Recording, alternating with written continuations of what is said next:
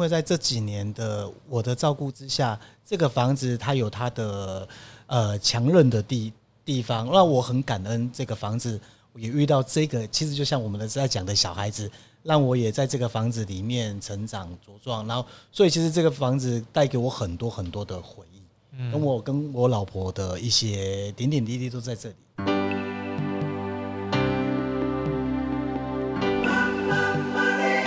欢迎收听《南方生活》。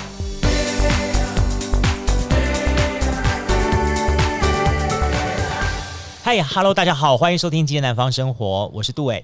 嗯，在我们节目当中陆续交访到了非常多的朋友，然后呃，我也跟他们算是建立起不错的交情。但很难得一点说，我一直有个概念、一个想法说，说我是不是可以把我们的访问的东西哈，从我们的播音间、录音间，然后呢，进一步呢，哎。真正到他们所开设的店里面，这些开在巷弄里面这些创业家们，然后他们非常有意思的现场。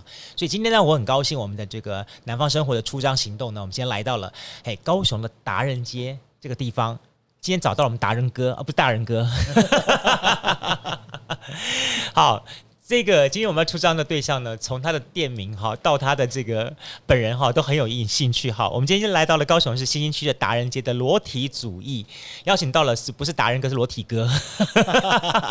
没有了，我们好十一红红哥达人哥来到节目当中跟大家一起 say hello，嗨 hello，大家好，我是石一红。哎好，呃，我记得我当初哈访问一红的原因是因为说 OK，我对裸体主义这四个字非常感兴趣，然后呢那时候我就请我们同仁帮我安排说，我一定要访问到裸体主义，因为。我觉得谁会在一间房子发稿的时候要来访问的时候，然后里哦，你看用餐的时候这么说，每个人都是裸体吗？这个如果是这样的话，好像节目应该上一些比较特别的，什么润男的润啊，或什么之类的节目。但是呢，我们今天的南方出张就带着大家一起来窥探一下，到底怎么个裸体方式哈。好了，你还是再讲一次，告诉我们大家说，你的裸体主义到底怎么来的四个字？好。裸体主义的话，我们源自于我以前是学法文。那法文的话，哎，在英文的话，它叫 The Naturalism，也就是回归大自然的意思。那也就是我们的用用的东西、用的食材也都是回归大自然。那我们取其他法文的意思是，其实可以勾勾起跟大家的一个话题。OK，它是一个法文，法文怎么说？了，我已经忘记了，久了哈，讲太多中文哈，对，法文忘掉了哈。好，OK，好了，好，在我们的这 Podcast 旁边的朋友们，如果呢你你知道裸体主义这四个字哈，怎么用法文讲的话，你会打得出这四个字法文字？法文字应该四个字吧？呃，法文两个字，两个字哈，打得出来的话，OK，我待会后面会有东西送给你哦，对不对？OK。这个这我还真答不出来，裸体。好了，OK，我们这样知道名字的由来了哈。那你这家店到底做些什么事情呢？呃，我们原本是做艺术创作的，嗯、那后来我们也有做着一些复合式的，嗯、像我们的抹茶饮料啊、抹茶的甜点这些。嗯、OK，现在慢慢慢导向变成就是走食品取胜这样的东西，你知道吗？我在没有来你这家店之前哈，我一直对裸体主义概念就是好像它是一间。房，它是一间餐厅，然后可能可以喝咖啡的地方。但我一到了你们这个这个房间之后，它其实这栋房子是有历史渊源故事，对不对？没错，它是跟美国大兵有关。哦，对，它是一九四五年美军驻台的一个办公室。一九四五年哦，哇，可能在比我们现在听节目的很多年就还要更大。一九四五年哦，民国三十几年的时候，对，哇，那个时候他在美美军是在这个地方做办公的。对，哦。然后呢，他们那时候进进出出很多的美国大兵啊，那东西一直到现在。对，哦，那是怎么情况下到变成你能开了这家店的呢？呃，其实我是在附近长大的小孩子。哦，那其实难怪你叫达人哥。好，OK，好，了解了。然后后后期的话，因为这个房子就后来变成民用的，嗯，那就会有一些人在这里进进出出。那其实我从小在这里长大，所以我对这个房子非常的有喜欢，然后非常喜好。嗯，所以后来我看到这个房子在招租的时候，我就。一呃，二话不说就马上把它承租下来，哦，就马上就感觉我幸好你承租下来。你知道吗？刚才我从大门口走进来的时候，第一我看那个那个那个花园哦，哎、欸，你们铺那个碎石子的感觉，然后那一栋很棒的那一棵树，对，哎、欸，那个什么树啊？那个是非洲橡树，非洲橡树，对，我们很有历史了。嗯，没错，因为它这棵树就跟这个房子差不多的年纪。哦，哎、欸，我们今天是故意哦，各位现场的朋友们，我们今天故意就说让现场所有收音声音都请动进来。既然要出张嘛，对，啊、呃，现场有什么突发状况，我们通通不晓得，我们就把这段出张现场全部把它搜罗下来，OK，让大家更有临场感的感觉。所以你在现场你可以听到旁边有人小朋友叫妈妈妈妈，这就是出张有意思的地方，OK，好。所以你你知道吗？就是我刚刚进来时候看了这个大橡树，然后再进了你房子的时候，我我让我最感动的是你的房子一路上走走走走到底的最后一间，对，你知道什么吗？厕所。对，你知道为什么吗？我看了厕所，让我瞬间掉进一个很很很浓厚的一个回忆当中。就是我当年我的姑姑，我姑姑跟姑丈他们是属于呃就。有没有一部电影叫《剪桥英烈传》？好像很早很早以前的电影，就说那部电影那个时代的他们的呃老空官，对。然后呢，他们飞到台湾来之后，他们帮老蒋哈，就是蒋蒋介石先生他们家开飞机，所以他们在台北的吉林，我还记得吉林东路、吉林路那一带，有一带有有一个算是一连串的那种所谓眷舍。好，那些眷舍原来也都是美美军在住的。然后那个的，尤其那洗澡澡缸的那个造型。那个磨石的那种感觉，然后呢，最后重点是你现在在柜子上面，它的柜子也是漆白漆的，然后柜子上面放了两个让我觉得非常非常 surprise 的东西，明星花露水，哇天呐，明星花露水 那个跨世纪的东西出现了。啊！另外还有那个什么那个，我我记得在我印象中最他们最好的一个是明星花露水，一个什么什么 Tik 牙牙粉牙粉，对。不对哈？那种东西会出现在那个地方，常见。今天我已经出现在看到你们家那个浴室上面看到了，我觉得哇。太让我 surprise 了，这就是一种时代的一种回忆了哈。但现代的年轻人可能看不到了，我觉得这是这也是那种可可惜的地方，他们看不到了，所以你把它保留下来。对，哇，其实那个是我的一个小巧思，被你发现了。真的吗？对，不是你每天在用的吗？没有没有没有。好，OK，好哦，所以很有意思。那个那个浴缸还有在用吗？呃，只是摆设了哈。哇，那个浴缸很怀念哎，尤其那个那个造型，因为像我小时候的时候，我们的浴缸是小瓷砖，知道吗？对对对，马马赛克了。对，那现在其实要洗石子的那种那种浴缸非常的少。对对，那是更早期。我觉得那是一个一个时代一个时代的东西，就像说我们看到了，呃，大概在我就说往前再走，我父亲母亲他们更早那一代的时候，那时候的好一点的浴缸，最早台湾其实是没有浴缸的概念，好，大概都是我们是澡盆。好，这样的方式来洗，这些浴缸概念的东西是从欧美他们那些外国人引进来的。然后他们那个浴缸的话，那个磨的小石子，然后打的磨的好细致。对。然后更棒的那种浴缸就是用那种那种白瓷的，嗯啊，上面有下面有四个四个脚架，那像那个玛丽莲梦露那个年代的那种感觉，那哦非常有意思哈。那后来慢慢慢慢的开始，我们有一个所谓的那种马赛克的那个。瓷砖开始出现了，那后来慢慢慢进入到现在所谓的塑钢啊的一体成型这样东西，越来越进步，越来越不一样了。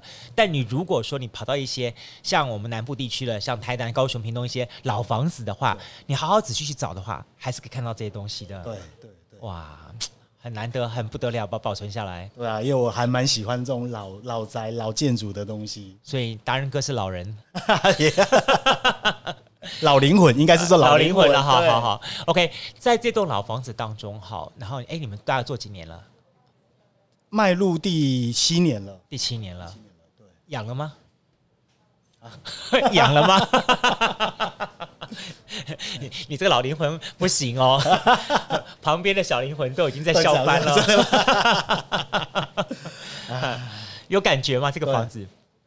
就说七年经营下来哈，对你对他有种有没有不一样的感觉了？呃，其实我对这里的一砖一瓦的话，嗯、其实坦白讲，这这七年下来的话，非常的有感情。它的一砖一瓦的改变，嗯、其实我都有一点细心的在想要呵护它这样子。对，哎、欸，可是我刚看了好几个地方，你都就说我我我来裸体主义，我也陆陆续续的，他们间隔几个月、几个月就来偶尔来一次看呢。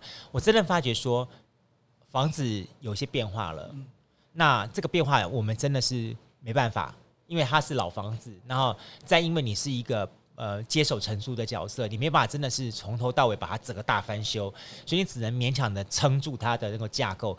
那就好像老人家一样，有些老人家只能用支架撑的，撑着它，然后让它的血管继续畅通，继续活下去。但但我们可以看到这个房子，它真的是很很有感情的，在跟你在讲话，说说说。呃，我很感谢你在我人生当中有这么一段跟你共同相处的时光的感觉。哎、嗯，不过我看得到说，他有一些有有一些确实一些，呃，好像需要整修什么这样的情况，是不是？这怎么怎么什么情形呢？其实是因为这个房子它是一九四五年的老房子啊，那其实它原本在。它是一一一一整个完整的房子，啊啊、只是说因为爸爸死掉之后，啊、兄弟分家，然后就从中间切除掉，啊、那两边就变成不同的投资客，他们所购购入的，好可惜啊。对，那变成说，因为一边的房子它已经有破损的蛮严重的，嗯。嗯、但是他们就。他们只是想要卖到一个好的价格，却不会去保存这个房子的它原有的温度、它的文化、它的背景，嗯，所以会变成说从他们那边一直在坍塌下去。那因为碍于法令，我们也没办法去帮他们做整修的部分，我们只能从我们的在经营的部分的主结构上面去做加强的部分。哦，就变成说好像这一半靠近你们这个右半边呃左半边这边，你用一些钢梁把它撑住，对，然后不会坍塌，但在另一半右半边部分。它可能随着雨水或者是木料的腐蚀，就慢慢慢软软瘫下去了。对，呃，他们是整个垮下去了，很严重哈，蛮严重的 啊，好惨呢。对这个情况，我以前我也是有看到好多老房子都这样子，嗯、非常可惜。这种剧，哎，这种房子这么有历史性的意义，怎么没有人来来来来看来帮忙一下的哈？呃，有有呈报文化局，但是因为、啊、坦白讲，因为这个地主他们他不肯，对他们不想要把它列为古迹。哎呀。我知道，因为这个房地产房地产的地点还不错的，对对对对，非常非常的可惜。尤其是我们可以看到说，呃，裸体主义的周边哈，一百公尺方圆当当中，现在有很多的新的点已经出现了。呃，光一个高雄市的逍遥园，对哦，我看到逍遥园，我在看裸体主义的时候，心里会很怄，你知道吗？我就觉得逍遥园那个大家，不过逍遥园在当初也是一群破烂房子，然后呢，刚好有这么几个年轻人。他们愿意投入去拼命抢救抢救，甚至我还知道说，还有一位女生，那个高师大的女生，行动艺术家，她用全裸，真的是裸体主义，真的全裸的方式，然后去向政府抗议说，说你们为什么不看重逍遥园？然后用这种方式，大家引起大家关心跟注意，然后大家决定说，好，我们应该对它重新去改装改制到现在这样子。所以，哎，大家下次有机会来来到高雄，好，新兴区。大港埔这一带的时候，其实有好几个选择。比方说，你可以来裸体主义这里喝一杯茶，来坐一坐，然后到附近逍遥园去走一走，看一看。好，然后甚至于到附近的这美丽岛捷运站看一看，这其实是一个蛮好的结合在一起的点的部分。这样子。不过，我们大家还是来回到我们的原点来说好了哈。呃，选择在巷弄创业，其实你是你算是也算是家里家传二代了。对，你原来家里是做文具行生意嘛？文具行不去接他的原因是因为呃。本身对文具这个方面就没兴趣，没有那么大的兴趣。OK，对，但对开店有兴趣。对，对艺术创作有兴趣，有意思。OK，所以你当初一开始艺术创作的路线的话，有走一些好像是文创路线，跟木料有关，对不对？对，是木梳子，木梳子。对，哦，是是纯粹是半手工半自动的那种手工梳子，然后去做按摩头皮的。啊对对，那每把都是特别去设计打量的。难怪你头发多，谢谢。但后来哈，梳子的部分慢慢慢慢放下来，因可能是因为说刚好你经营了这个裸体主义之后，有一个新的产品出现，让你不太一样的感受了。因为其实我们当时当时候从事艺术创作的时候，其实在南部的话，可能接受度会比较薄弱一些些。嗯、但是后来慢慢的做走复合式，然后开始经营抹茶的一些呃饮料甜点。啊要走向于抹茶专门店啊，然后后来就开始有一些知名度进来啊。那但是到最后会有一点点失衡，是呃抹茶甜点的知名度反而盖过我原本艺术创作的这个行 这个这个本业，所以会变成比重会变成八十比二十这样子的比重过去。所以其实喜欢抹茶人蛮多的，还蛮多的啊。我们目前裸体主义的抹茶有供应哪些？呃，有像我自己做的甜点，就是有一些。呃，千层蛋糕都是我自己手工做的，然后会做，慢慢的、慢慢的，哦，就是这么多年学起来了。对对对，啊，还有像一些生巧塔啦、雪酪啦，还有一些就是慢慢还会像我们的戚风蛋糕这一类这一类的东西，都是慢慢的、慢慢的去学习。所以我记得你最开始一开始的时候是是一杯抹茶开始，对？对对对对。诶，那我们来谈一下抹茶好了。我对抹茶也也也略微接触过，但是我不深入。我去先讲我不深入，但是我对抹茶有兴趣，因为我觉得它跟台湾的我们传统的茶不太一样。对，好，呃，我像我现在手上拿这杯茶，这个是叫做焙茶，焙茶，焙茶，焙茶什么茶？它是属于烘焙过的抹茶，嗯嗯那它最主要它的咖啡因跟单宁酸非常的低，那它其实它就是有点喝起来，我有点像我们台湾的那种乌龙茶的口感。哎呦，对。对，嗯，它是在什么情况下喝的、啊、这种茶？呃，这个的话，其实继抹茶抹茶之后的话，焙茶在日本非常的受欢迎。嗯、那因为我觉得，因为台湾现在还是比较着重于在抹茶这一块，所以我慢慢其实引进一些焙茶进来的时候，让年轻人也可以慢慢接受焙茶这个东西。焙是哪个焙啊？烘焙的焙哦，烘焙的焙茶哦，对，焙茶这样的东西。那焙茶跟抹茶，他们喝的时间点会有什么不太一样的地方？呃，焙茶的话，它的局限度比较不会那么的局限，嗯、因为最主要它咖啡因低低一点，所以所以你什么时候喝，其实不会比较不会造成我们睡眠的问题。但是抹茶的话，因为它本身的咖啡因含量比较高，嗯，所以就会有些人他们可能中午过后就不太敢喝，嗯、或者是甚甚至下午的时候就不敢喝。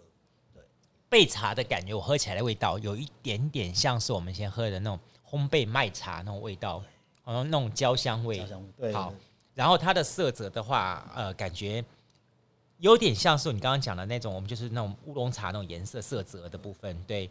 但是在口韵方面的话。它就是蛮清香的，然后它跟传统台湾茶那种强调什么回韵回甘那种东西，它走不同的方向。那基本上它比较，你喝它的时候，你会有一种，嗯呃，有点像是带点和呃洋味、和洋味的那种味道的感觉出来，这样东西还蛮有意思的。好，你刚刚特别讲，我们还谈到茶，然后也谈到了就是焙茶，我们来谈一下好了，你们家这个这些年。被大家所广泛所知道，就是抹茶。对，你知道吗？我去我去网络上找资料，或者是我去一些旅游杂志找资料的时候，我看到说高雄喝抹茶的必推五家店，你们家一定在其中之一。所以我觉得，哎、欸，这个真的是蛮代表着说有做出口碑来，蛮厉害的这样东西。嗯、那一样的道理说，抹茶一开始是你跟你老婆两个人在日本，对，你们那时候是是怎么情况下会到日本去学这东西？呃，因为我们两个其实，在结婚，我们两个非常喜欢吃抹茶这一块。嗯，那因为那时候我们其实做艺术创作的时候，那时候我们遇到一些瓶颈。嗯，然后后来我们就有在思维说我们要做走哪一块。嗯，然后后来我们两个非常喜欢吃抹茶，后来老婆也提议我，呃，提议我说，哎，我们不然可以往抹茶这一块去走。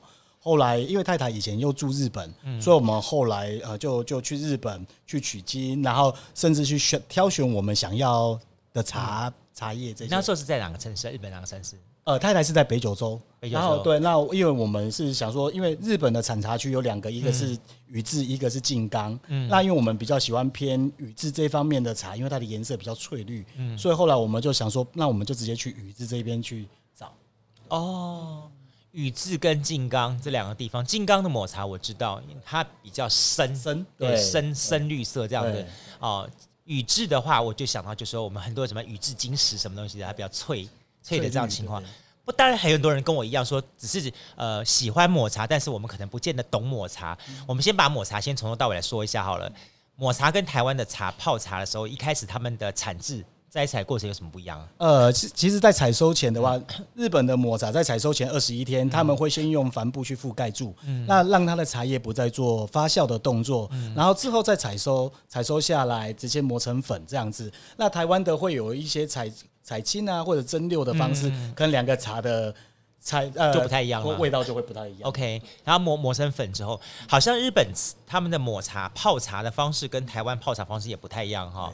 我们台湾强调所谓的功夫茶道的部分，比方说我们用一个热热茶把它冲泡之后，还要过三巡什么东西之类的。然后呢，那抹茶的部分我觉得很有意思，就是它的杯子就本身不一样了。对，它是好大一个碗口的杯子，有点像我们海碗一样东西。好，他们俗称为茶碗，茶碗嘛哈。对。然后先把那个抹茶粉先舀进去。对。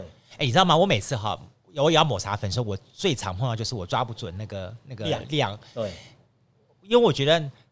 嗯，就放一点点，好像不太对，对我就会多放一点，到多放一点，弄出来就好，怎么不苦啊？对对对对对对，所以这个量怎么抓？其实就看个人的口、嗯、口味上。那一般我们在抓的时候，嗯、因为他们会附那种啥啥勺子的时候，嗯、我们大致上会抓两汤匙左右，只有两汤匙啊？对，两汤匙，其实它是不用太多的啊。那我以前把它当成好两两大。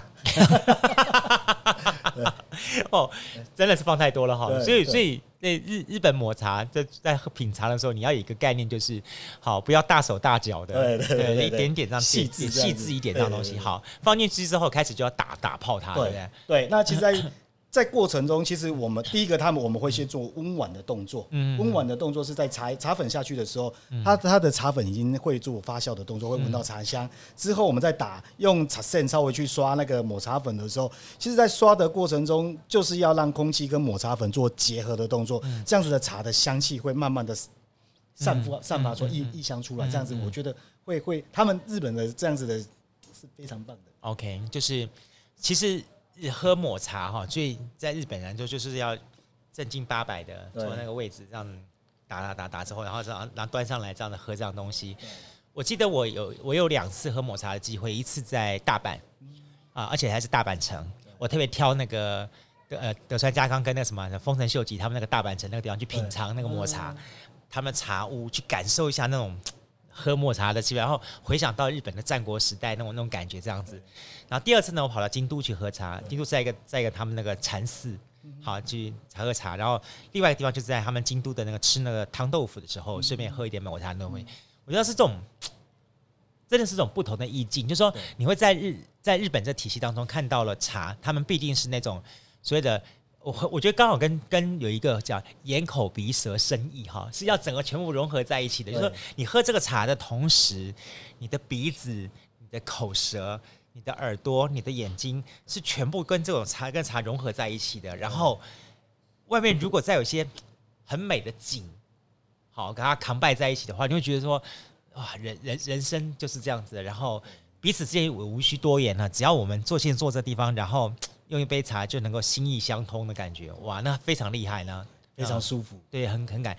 但是到了现代，很多人年轻人也喜欢喝茶抹茶，但他们喝茶的方式不一样了，对，他就把它当做是一种饮料在喝。哎，那你这边呢？你这边怎么跟跟这些不同的客人做沟通的？呃，其实我还是会稍微去跟他介绍，嗯、那介绍茶粉的差异性或者是什么，嗯、呃，他们的茶怎么去喝出它的茶的口感。对，因为茶韵本身它会有前中后后段的味道，那只是说我会，如果说多余的时间，我会跟他讲说，哎，你可以去感感感受你舌尖的味道，进去之后，你的舌后，它的还有在你的喉韵的味道，这样子的话，你可以去慢慢感受这个茶的好坏。所以你还是要懂茶嘛？对对对对啊，有碰到人挑战上来吗？呃，常常遇遇到，真的，踢馆的居多，踢馆的、哦，那、啊、怎么办？没有关系，我还是会跟他慢慢的去讲解，然后让他们去感受。因为茶茶很简单，就是真材实料的茶，你都不用去担心，他们自己慢慢去感受，慢慢去去静下心来去喝喝看这个茶的。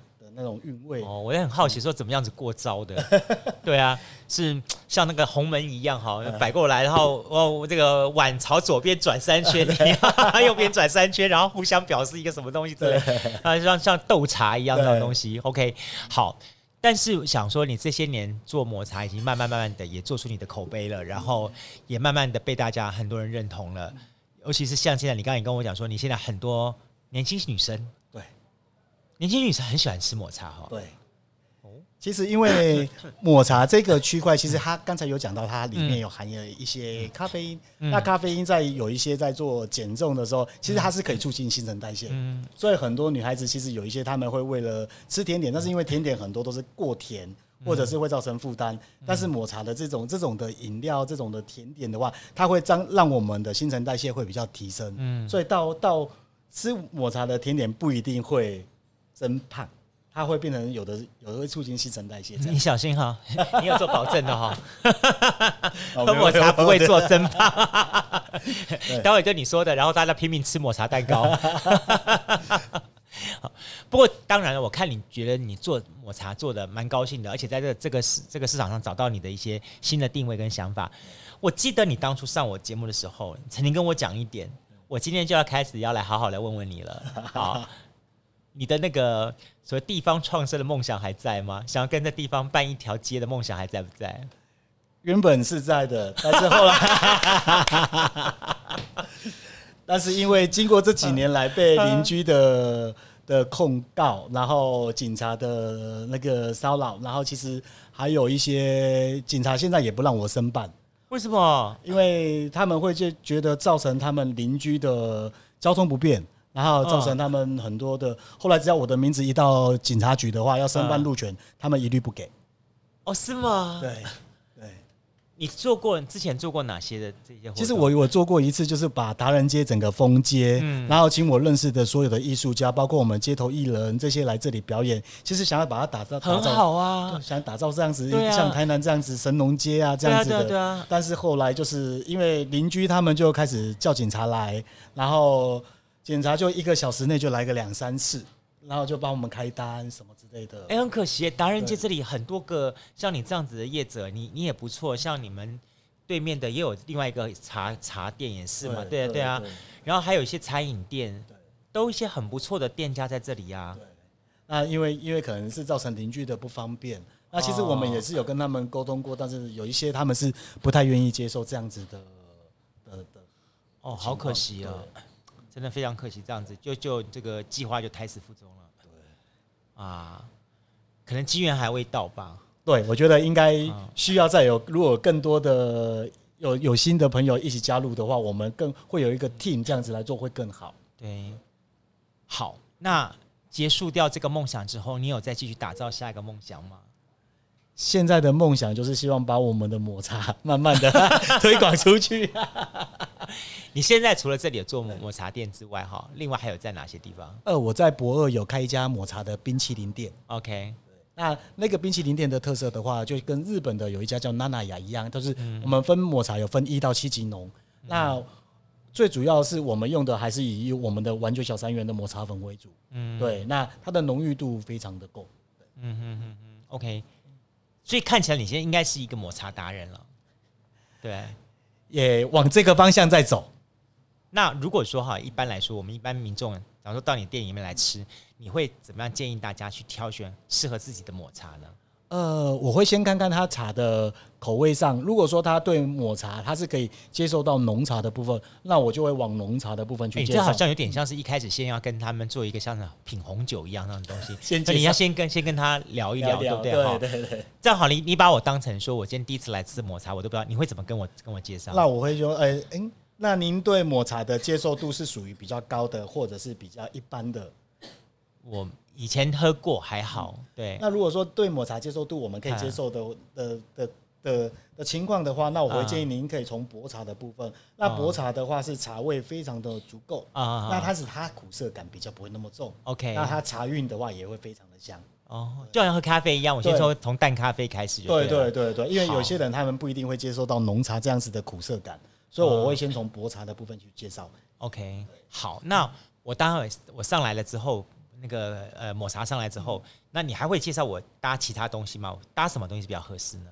呃，搭东西的话就看个人的喜好。嗯，那我比较推荐的话就是我们自己的千层蛋糕，嗯，那个是我们的招牌，那也是抹茶，也是我们裸体哥亲自做的。对对对，因为那个面皮是我自己手工一张一张慢慢烤出来，嗯，对，所以跟外面的千层蛋糕会比较不一样。哦。嗯你这样会让他有些遐想。这个千层蛋糕一层一层的摊上去，一层一层抹上去，哇，真的是。所以也你在你千层蛋糕最重要的重点就是在于说，它做的每一层面皮都很薄。对对。然后再就是我比较大的特色点是那个面皮的部分，我保留它的水分跟 Q 劲啊。那这样的好处是里面的鲜奶油不会涂得很厚，吃到最后比较不会那么甜腻感。OK。一般外面市售的千层蛋糕，他们会为了快速。所以它的面皮会比较干啊，那比较干的时候，他们为了保持它的湿润度的话，鲜奶油必须要涂得很厚。所以发现你会吃外面的千层蛋糕，吃到最后会有一点点甜，会有一点点腻，就是因为鲜奶油的关系。那我是保持它面皮的水分 Q 劲，鲜奶油就会比较少，减半，糖也减半，这样吃到最后就不会那么甜腻感。嗯嗯嗯嗯，这也是你慢慢慢慢喜欢在抹茶这块领域上面找到了新的立足点。对，OK。对这块抹茶的话，你还会想要把它做更进一步什么发挥吗？呃，我希望的话是把甜点的这一块的话，会更多一些创作在上面。那未来是希望把我的木头的东西可以结合结合。蛋姐，蛋姐，蛋，木头木头怎么结合甜点？呃，可能餐盘摆盘或者是一些餐具类的部分，可以往这个方向去去做结合的动作。这样我的我的创作就不会因为只是做甜点然后就撕掉我的。对对对对对，我们两者之间是可以做一种互动的，对对。不过我觉得说，好像现在年轻人都很喜欢甜点这一块的东西，然后甜点当中也慢慢形成市场上的主流。也许吧，我们下一次可以找个机会来跟大家来好好的访问一下，那是。甜点这一块东西，让大家认识更多的一些甜点的这些师傅们。但我觉得很有意思，是说，你看你的角色从一开始的是一个，哎，你在那时候在在欧洲，你学什么？呃，我是学艺术创，呃，其实我是学气管的，最主要是学气管。气管。对，后来才从事做艺术创作，艺术创作。对，然后后来才做甜点，来做甜点。对，然后这个转折也蛮大的了，对，哇，这算是一个蛮好的，可以哈，好，我们准备好。可以哈，好了，刚才哈突然中断了一下子哈，大家有没有觉得很 surprise？农历七月份嘛，总有很多很多的一些的意外发生，但这个绝对不是哈我这个季节造成的，这绝对是台电造成的，台电跳电。不干我们的事情，OK，好，好，呃，所以好兄弟们不该你们事哈。但我觉得很有意思的说哈，在一个老房子当中突然发生一个这样的 surprise 的事情，然后也刚好跟我们的出张呃现场的刚好相符的。呃，不过我们刚刚也谈到了茶茶的东西，你说你想要将来还有一些想要做法，对不对？对，做些什么事？呃，就是像把我的甜点啊跟我们的木。木制品的东西，它摆在一起，它摆在一起做一个结合。嗯、那这样子的话，其实不会把我本质的东西呃遗漏掉。对，嗯，爱爱好艺术的本质。对对对。你没有想要说往甜点的方面一直走下去？呃，甜点的话，因为其实我本不是本科系的，嗯、那我会希望只是把我们的甜点的话，用发挥到最最简单，然后最最食物、最根本，然后最自然的东西。而不会，你你讲这些话的时候，我在替你担心，晓得吗？对，因为我们在现场访问的时候，隔壁就是你的客人。你的意思说，我甜点 不是我的专业，不会我的爱好，我的爱好，是他的爱好的爱好，他非常好吃的，值得来吃的，真的。我会我会追求在，其实我的甜点我会追求在于是自然，然后回归回归这种这种比较食材的原本的东西。嗯，所以所以。会变成说，我的我的追求点可能跟一般可能会、嗯、虽然不，也许不是像人家那种所谓的以手艺取胜，对，但是你是以两个东西取胜，一个是你的食材材料货真价实，对，这个东西说他的诚心跟诚意，了解吧？对，哦，你是真的有心去做好这件事情的。我觉得其实有没有心这点非常重要。就是说很多人在做一件事情的时候，那他没有心去做它的话，就会变成说他只是。敷衍了事的完成一件事情。对，我为什么这么说？就是说我我最近发现刚刚好，我前阵子看了一本书，就是江振成的《初心》。嗯，然后呢，刚好他最近他的纪录片电影也上映，《初心》。然后突然我的手机上莫名其妙被推荐了很多的江振成的以前访问过的一些新闻影片啊，什么东西都是讲《初心》的什么东西之类的。然后我发现说，呃，一个人哈能不能够把一件事情做好，做到美好哈，有点很重要，就是。他也没有把好好的坚持，对，好，就是一开始他不要想太多的想法，我只要想一件事情，然后把这件事情好好的完成，然后也许这个事情一开始并不如我们所想的，就是好像做的这么美这么好，但是随着一次一次一次的动做法之后，你会慢慢慢累积出来你的一个你的品味，然后你的一个 style 出来这样东西。相对在另一方面来说的话，他也告诉我另外一个概念，就是说。我们做任何事情，就是要跟这块土地、这块母土进行对话。就比方说，好了，像你的这个开了裸体主义，然后你挑选到一个你，我我这是为什么说我们我们出张行动今天要邀请到好易红来到节目当中跟我们聊天的因素，就是说说实在话，他家跟我家离很近，我也是这一个里的，对，还有我们是这个里的一个住户，对。然后呢，我从小呢也是在这个地方长大的，然后我们也看了这栋老房子。看了他倾退，然后我看了他，你很勇敢的把它接起来，然后开了这家店。说实在，刚开始我一开始看的时候，我还很替你担心，说这个卖艺品店开在一个这样的房子里面，这实在是呃勇气，不只是勇气，简直是在烧钱。对对，嗯，比普渡的时候烧了还要快，那叫比赛烧。对对啊对啊，然后哎，但是看到你一点一点的能够。开始跟这个房子产生对话，然后慢慢找到他的想法跟定位，然后再来开始在这个地方做你一件从一开始的那个手工艺品，然后到现在的抹茶的部分，你知道吗？我最我最最最感动的一个地方，就是我走进来，我刚刚说我看到那些的地方之外呢，就是你不会去刻意隐藏这个房子存在的一些的缺陷，你会让来这里的人看到这个房子当中，它确实是这样子，它确实是发生了，比方说呃那里有一些。可能这里有一比较呃歪损啊，或什么之类的房子，你可以看到这栋房子当中，它确实存在了一些的状况。但是你也可以让来的人很感动一点，说，但是我还是一样跟这个房子很快乐在一起过生活，产生对话。然后我在这块土地上，就因为我对这块土地是有感情的，所以我希望这块土地上是好的，所以你才会发展出来说想要做那些的。刚刚讲了，嗯。你曾经做过的梦想，然后希望像把高雄的达人街变成像台南的呃振兴街啦、神农街很好这样情况。虽然在目前的过程当中还有一些会有一些挫折产生，但是我可以看得出来是说你的坚持就是在这个地方。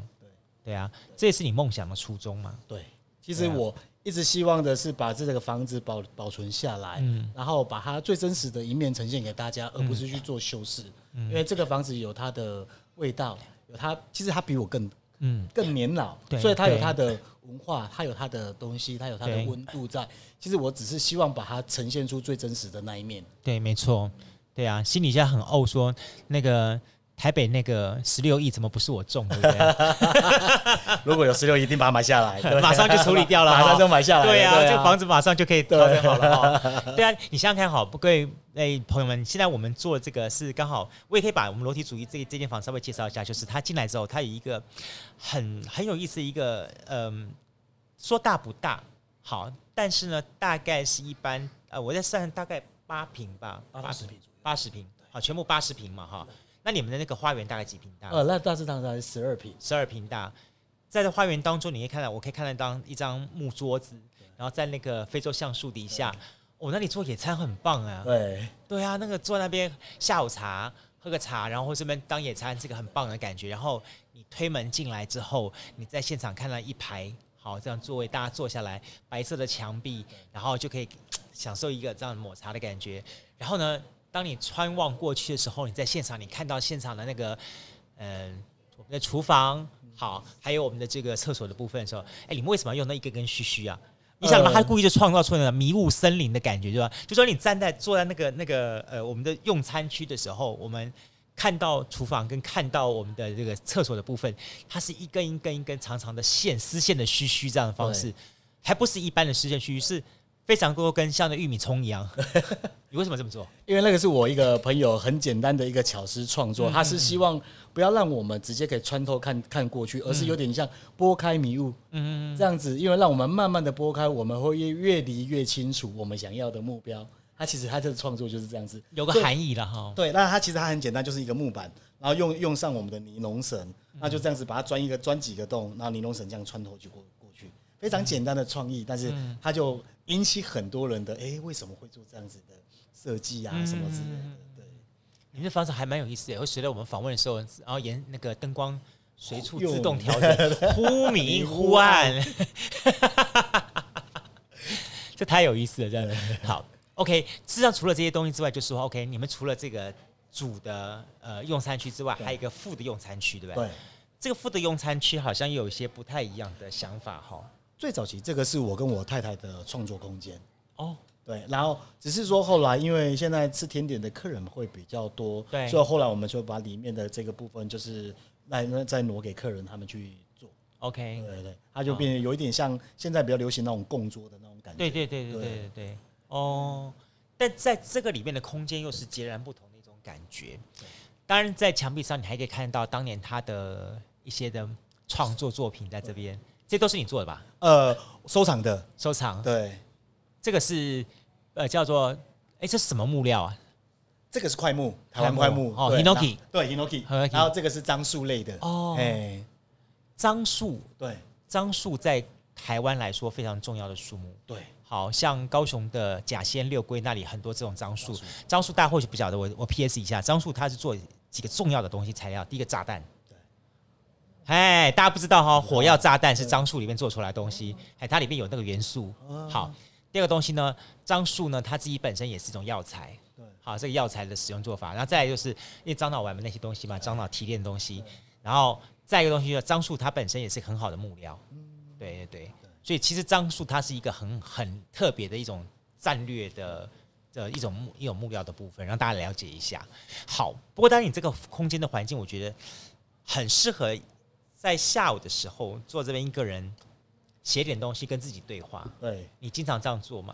我常常其实有外面那个桌子的话，我有的时候会常常坐在那里，然后就自己花园那个花园那个，对对，就坐在那里喝个茶，然后就是自己坐在那里自己冥思啊，或者是一些想一些东西，对，想一想这房子将来可以怎么走，对，他的未来。如果啦，如果有一天真的是你必须要跟他这个房子说再见的时候，然后什么是你的选择呢？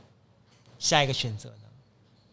下一个选择的话，嗯、我还是会回归到艺术创作这一块。嗯，对，因为这个还是我的最爱。嗯，对。你不会想说再找一家店再去开一个抹茶店啊什么之类的？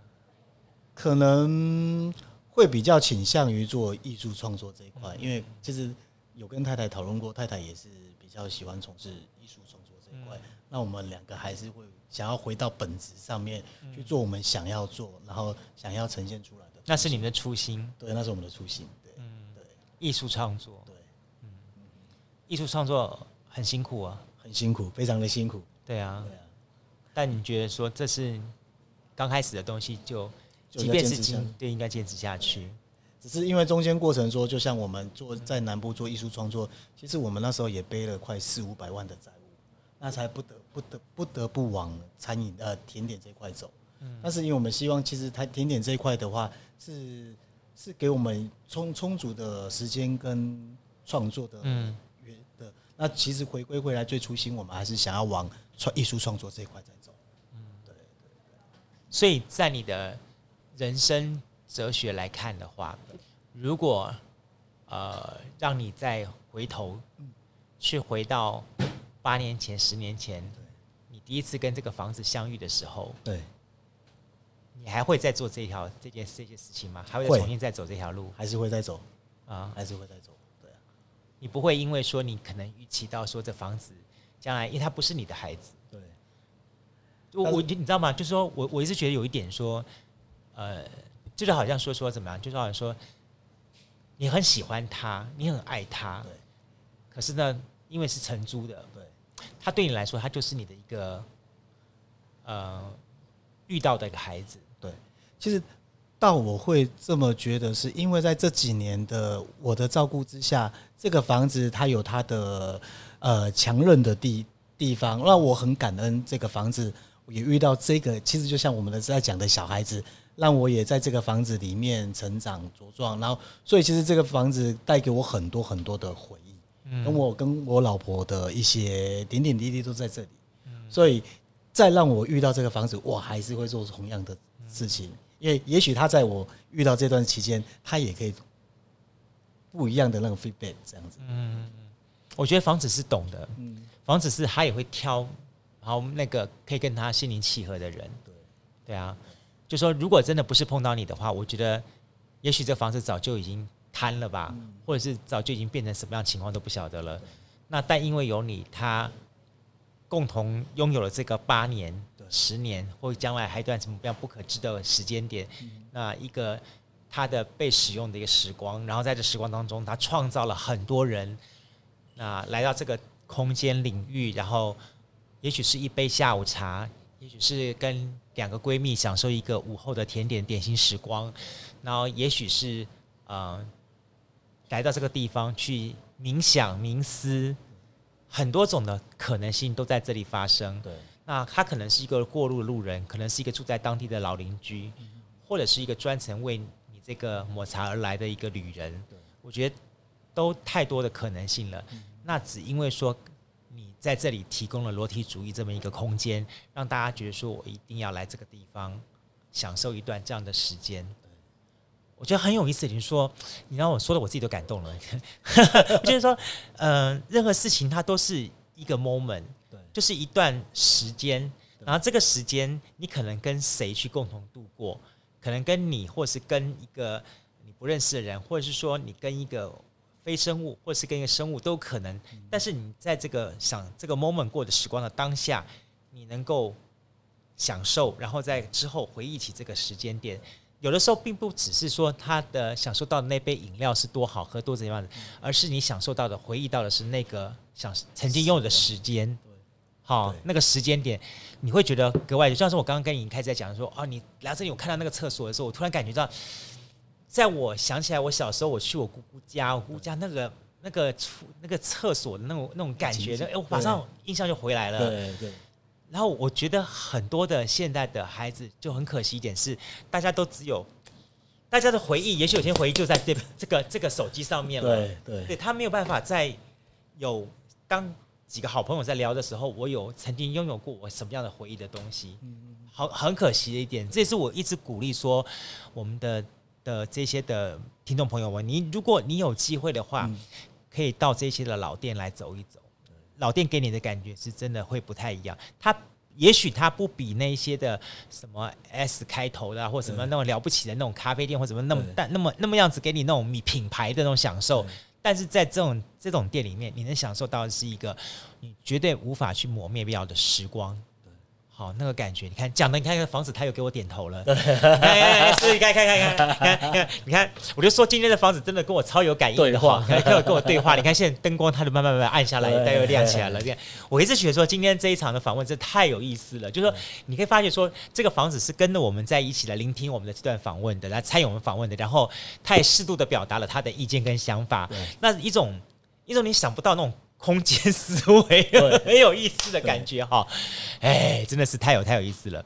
好，那么当然，我们每一期的这个节目当中，我们出张会带着大家去走访到我们每一次我们过去曾经在节目当中访问到的对象。今天我们出张呢，来到了高雄市新兴区达人街的裸体主义啊，访问到了我们裸体哥，达人哥了哈，施逸弘，好，也是我们的这个创办人哈，那执行长，那我们非常的。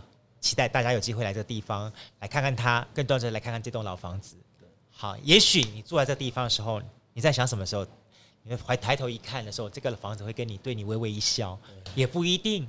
好，会有些不同的那种互动跟感觉在这里。那今天呢，啊、呃，我们达人哥呢特别准备了一个小东西给大家。我觉得这个东西很有意思哈。对啊，对啊。这是什么东西？这个是我们早期。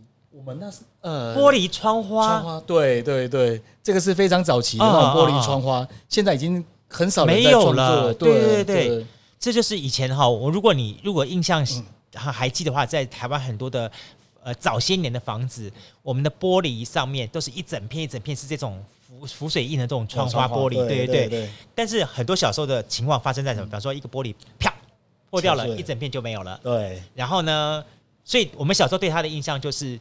敬而远之，对，不敢去用它。对对对对对。但是随着我们现在一片一片都变什么呃铝门窗啦，或者什么什么气密窗啦，这些东西你不见了，因为这个东西它一定要搭什么？搭木窗框。对，好才会更美。尤其是小时候的时候，我们最漂亮就是那个拿那个过年的时候，我们刷油漆刷到旁边的时候，有的时候它还偶尔滴了一些那个油漆粘在玻璃上面。然后我们小孩妈妈还叫我们说：“哎、欸，你快去拿那个这什么什么去渍油。”对啊，干嘛露露露露啊？对对对。所以我们看到他马上就有很多很多那种那种回忆会出来了。对对对，对，哇，这太棒了！所以呢，我们现在手上有这个窗花，有几种，一种是像这样子的四角窗花的部分，还有一种窗花是十字的，十字的。这是一个创作吗？对，他是一个大学生，他的创作哦，我觉得非常的棒。对，他这个是去找到那些玻璃，一个一个把它画开来。对对对，然后再一个一个去去用。那其实他还有创作他的做成一个相框，哦，做成灯饰的。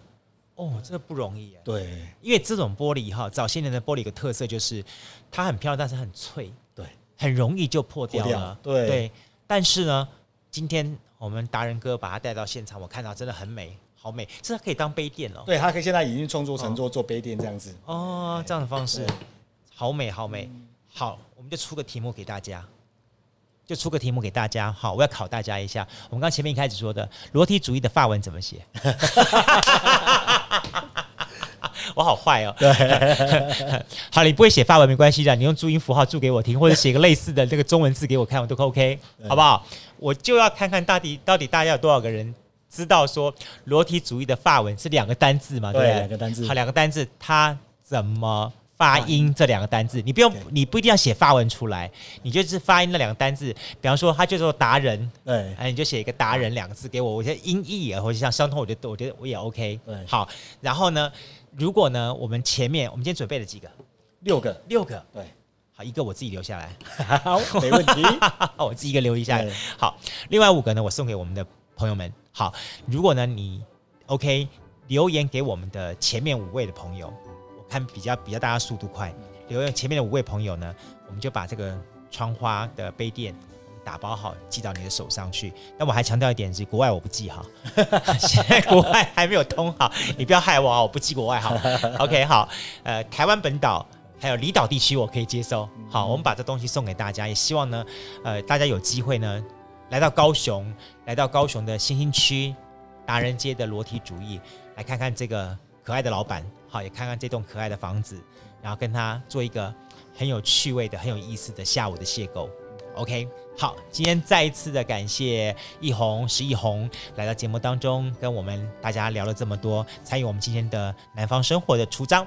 我们再次感谢你，谢谢，谢谢。